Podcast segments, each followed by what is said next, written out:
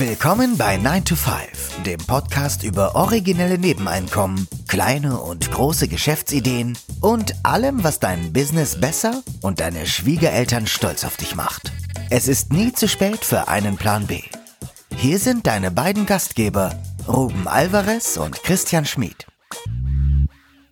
Der Titel der heutigen Episode lautet Hört, hört, Dirty Side Hustles. Macht die Jobs, die keiner mehr machen möchte. Wieder ein Thema, wieder eine Episode über, über Side Hustles. Auch lange her, dass wir über Side Hustles gesprochen haben. Also heute tauchen wir in die Welt der Dirty Side Hustles ein. Und damit meinen wir nicht die schmutzigen Jobs, sondern eher die unkonventionellen Jobs, die oft übersehen werden, aber großes Potenzial bieten. Ja, Dirty aber schon in dem Sinne, dass man sich dafür die Hände schmutzig, also in dem expliziten Beispiel, das wir euch heute vorstellen möchten, muss man sich die Hände schmutzig machen. Okay, gut. Ja, es ist komisch, dass man damit ein komisches, also es ist komisch, dass man damit ein komisches Gefühl hat, sich die Hände schmutzig zu machen, dass es so negativ besetzt ist, ne? oder? Ja, total. Es zeigt, ja, ja, es zeigt eigentlich die, die Weltanschauung oder die Kultur, in der wir leben. Ne? Ja. Aber gut, in unserer heutigen Folge hm, haben wir uns von einer, ja, jetzt mal ein bisschen hochtrabend, von einer faszinierenden Zeithustler-Geschichte inspirieren lassen. Äh, ein Waliser, wieder ein Ausländer, also nicht jemand, der hier in Deutschland diese Idee, sondern jemand aus, äh, aus äh, Wales. Wales, ich wollte Walisien sagen. ja, ich habe gemerkt, dass du gerade überlegst, wie man das denn jetzt als wie man da jetzt ein Land draus macht. Ja, äh, genau. Wie sagt man denn dazu eigentlich? Wales, ne? äh, Wales, ja, Wales. ja. Walisien, hört sich gut an. der verdient nebenbei 30.000 Pfund mit der Pflege von Grabsteinen. Klingt verrückt, oder? Mhm. Ja, der hat das, wo haben wir die Story gelesen? Im, im Mirror, das ist eine englische Zeitung und da hieß es dann, dass der als über TikTok vor allen Dingen den durchschlagenden Erfolg hat. Also die Story ist wohl so, dass der im Hauptberuf Baumpflege macht bei uns würde man wahrscheinlich sagen Landschaftsgärtner. Und ihm ist aufgefallen dann, wenn, immer wenn er am Friedhof gearbeitet hat, dass viele der Gräber, kennt man vielleicht auch selber aus eigener Erfahrung, dass die nicht besonders gepflegt sind. Oder es gibt die, die, die blitzeblank sind, wo Meister Propper war, und dann gibt's die, die irgendwie aussehen, als wäre da seit, äh, seit einem Jahr niemand mehr gewesen mit grünem Moos und so weiter. Und er hat dann wohl angefangen, ich glaube, sein, das hat er mit einem Flyer angefangen, Grabsteinpflege zu einem Pauschalpreis anzubieten. Und ja, 30.000 Pfund äh, macht er mittlerweile im Jahr nebenher, will wahrscheinlich auch bald damit Fulltime gehen. Und ich finde das eine coole Geschichte. Es gibt auf TikTok auch Bilder davon, also er macht so vorher-nachher-Bilder und das, ja, da sieht man schon einen deutlichen Unterschied natürlich. Und ich dachte, ja, es gibt viele Sachen, die an dieser Story nachahmenswert sind und wir wollen uns in, in, in der heutigen Episode eigentlich mal ein bisschen von der, von der eigentlichen Story, von dem eigentlichen Zeithassel wegbewegen und gucken, ja, wie man das als, als Muster, als Matrix nehmen kann, um vielleicht noch andere Side-Hustle-Ideen zu finden. Mhm. Was mir dabei aufgefallen ist, nochmal um das Thema Dirty Side Hustles nochmal heranzuziehen, also sich die Hände schmutzig machen.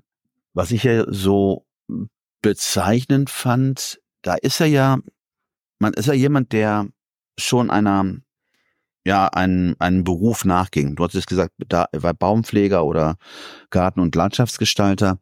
Und bei seinem Gewerk ist ihm halt aufgefallen, dass diese Gräber, er hat praktisch einen Bedarf im, im Alltag identifiziert, ja. Er hat gesagt, oh, da wird was vernachlässigt und hat darauf geschlossen, okay, das sind Sachen, die vielleicht Menschen nicht gerne machen oder ungerne machen mögen auch andere ähm, Gründe dafür.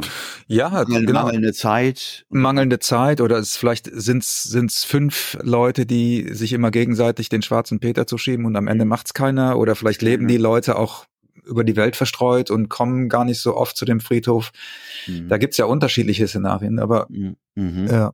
Und in dem Zusammenhang fand ich auch wichtig, man, du musst ja auch dann, und das war für mich bezeichnend, du, du siehst, aha, da ist etwas, was vernachlässigt wird. Ne? Das heißt ja nicht, dass es dafür einen Markt gibt. Also du musst dir dann auch die Überlegung machen, hat denn die Nachfrageseite Geld? Ganz genau ne, das ist ja dann auch so eine Art Marktbestimmung, Zielmarkt, die Zielgruppe bestimmen.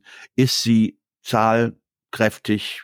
Ist sie auch bereit für diesen durch schon sehr emotionalen Dienst auch Geld zu bezahlen, weil, ne, ich meine, emotional in dem Sinne, äh, da liegt ja jemand, äh, der Teil deiner Familie war man kennt das ja so aus, aus diesen, aus Filmen, wenn dann die Bestatter die äh, Särge verkaufen, dass die, dass die auch sehr damit arbeiten. Man, ne, man möchte natürlich was Besonderes für den Verstorbenen. Da wird man natürlich jetzt nicht die Aldi Edition des Sargs nehmen. Ne? Also da nimmt man jetzt nicht, also da, da wird natürlich sehr, sehr viel angeregt auch und, und deswegen funktioniert dieser Markt wahrscheinlich auch über ich will jetzt mal ein bisschen zynisch sagen, auch über ein schlechtes Gewissen. Ne? Weil natürlich niemand da stehen möchte, wenn man jetzt sagen wir mal fünf Angehörige hat, da möchte niemand da stehen und sagen, ja, nehmen wir doch den, der nur 30 Euro dafür nimmt, anstatt den, der 100 Euro dafür nimmt. Da ist man dann, glaube ich, ja. Ja, hast du denn diesen ersten Schritt, du hast diesen Bedarf für dich ermittelt und äh, du überlegst ja, okay, könnte es was sein? Was wäre der nächste Schritt? Du hast es auch erwähnt, dass dieser Waliser aus Walisien, aus Wales, Flyer verteilt hat, also praktisch einen Testballon gestartet hat. Ja. Ist das ein probater nächster Schritt, wenn man sowas plant? Ja, ich habe mir das überlegt, was, wie würde man das denn machen? Und ich denke, der, der Ort, wo du die Leute ansprechen müsstest, wäre entweder am Friedhof, wobei na, natürlich die Frage ist, wenn die Leute schon auf den Friedhof gehen, dann könnten sie eigentlich auch die Grabpflege machen. Müsste man vielleicht noch mal tiefer sich reindenken, wo man genau diese Leute hm, ansprechen könnte ich glaube, so offline einfach mal den, den Service anbieten oder vielleicht mit den Landschaftsgärtnern äh, am Friedhof sprechen und sagen, hier, ich biete das zusätzlich an, vielleicht mit denen auch eine Provision vereinbaren, keine Ahnung. Also ich glaube, man müsste einfach mal den ersten, den ersten Schritt machen, um zu gucken, ist dann Markt? Also buchen das Leute?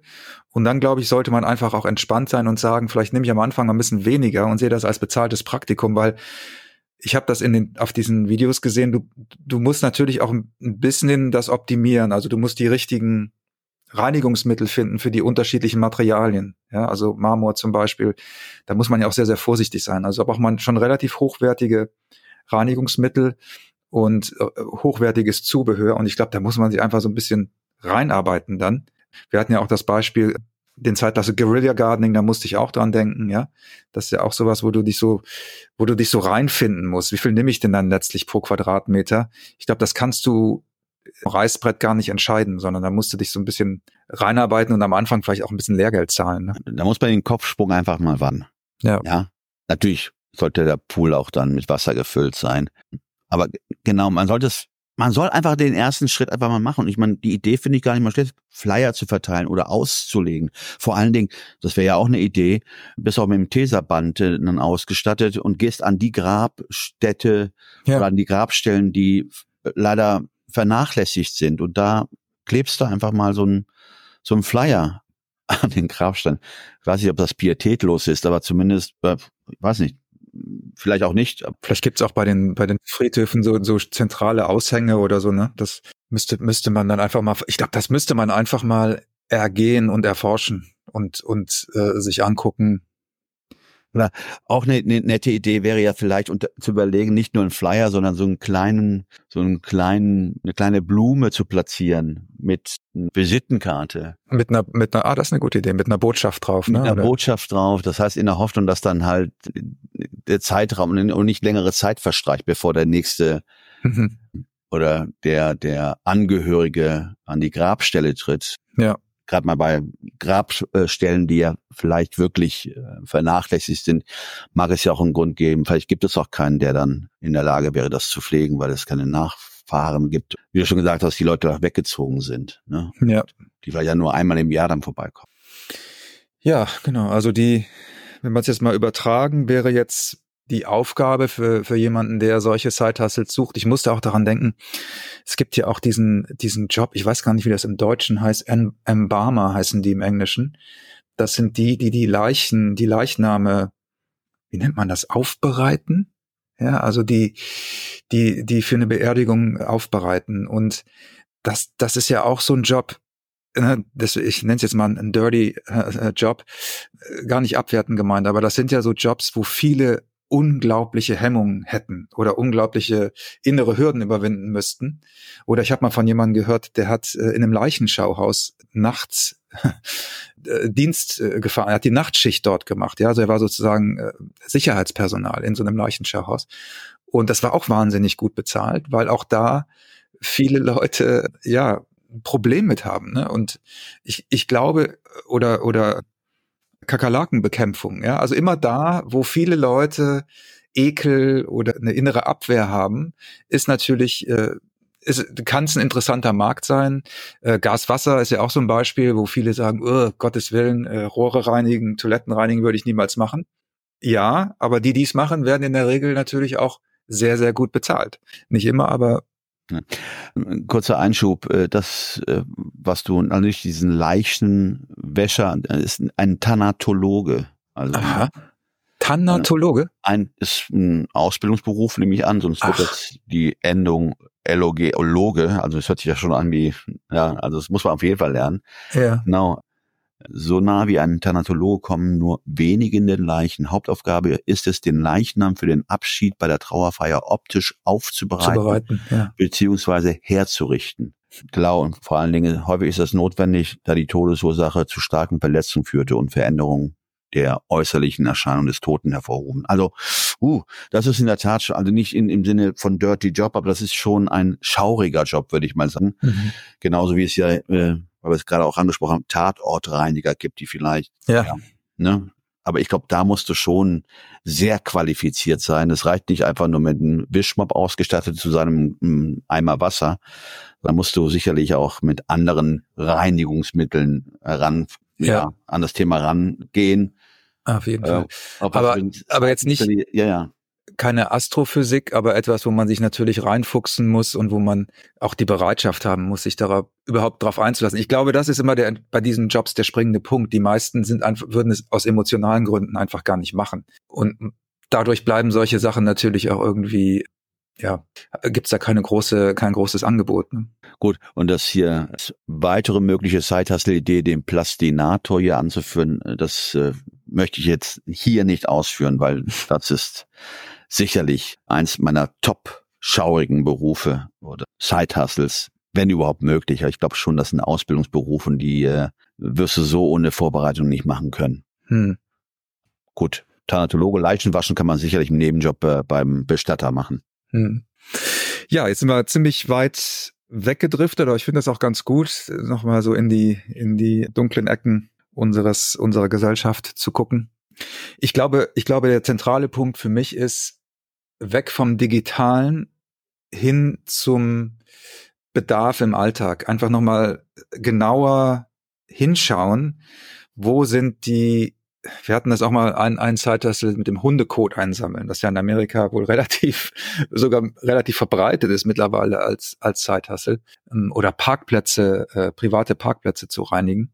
Also immer da, wo man eben sieht, dass Leute aus welchen Gründen auch immer nicht dazu kommen oder nicht wollen, es, also, oder es nicht wollen, da können natürlich lukrative Nischen und Side-Hustle-Ideen schlummern. Und da sollte man vielleicht nochmal genauer hingucken und ja, diese Episode sollte eigentlich nur als Inspiration dienen. Genau, richtig. Und jetzt äh, ich möchte es ja auch nicht groß da die polemisieren oder politisch frame. Gerade heutzutage auch hier in Deutschland ergeben sich vielleicht immer mehr Möglichkeiten, diese dreckigen Side-Hustles zu machen, weil hm, äh, es gibt ja Möglichkeiten heute, diese Jobs nicht mehr machen zu müssen. Mal diplomatisch ausgedrückt. Ähm, es gibt ja da andere Versorger, ja. Einnahmemöglichkeiten, die äh, letzten Endes ja, da keine Du meinst, der Trend Handarbeit. wird, ja, stimmt, der Trend wird wahrscheinlich so aussehen, dass es immer mehr Jobs dieser Art geben wird, weil das immer weniger davor, Leute das genau machen davon möchten. auszugehen, richtig, ja, ja. Also ich meine, sicherlich auch mit dem, mit dem Effekt, dass weil dann die Nachfrage nach wie vor besteht, diese Zeithasse auch vielleicht besser bezahlt würden, als äh, wenn es dann genug Hände gäbe, die das dann potenziellerweise machen könnten. Klar, ja. Ist ein bisschen jetzt, äh, ich, ich wollte jetzt nicht äh, polemisieren, aber ja, es entstehen auch dadurch Möglichkeiten. Ja. Ja, Dirty Side Hustles, unsere Episode zum Thema Nebeneinkommen.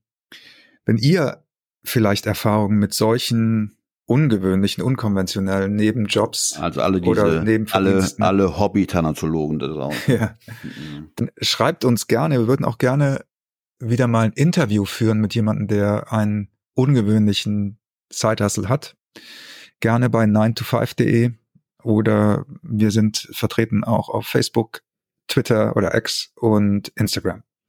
Und ansonsten bedanken wir uns wie immer fürs Zuhören. Wenn ihr uns eine Rezension schreiben möchtet, könntet, wären wir euch sehr verbunden. Das könnt ihr, soweit ich weiß, auf jeder Plattform machen, auf der ihr den 9 to 5 Podcast hört. Und ja, wir bedanken uns im Voraus und bis nächste Woche. Macht's gut. Ciao, ciao. Ciao.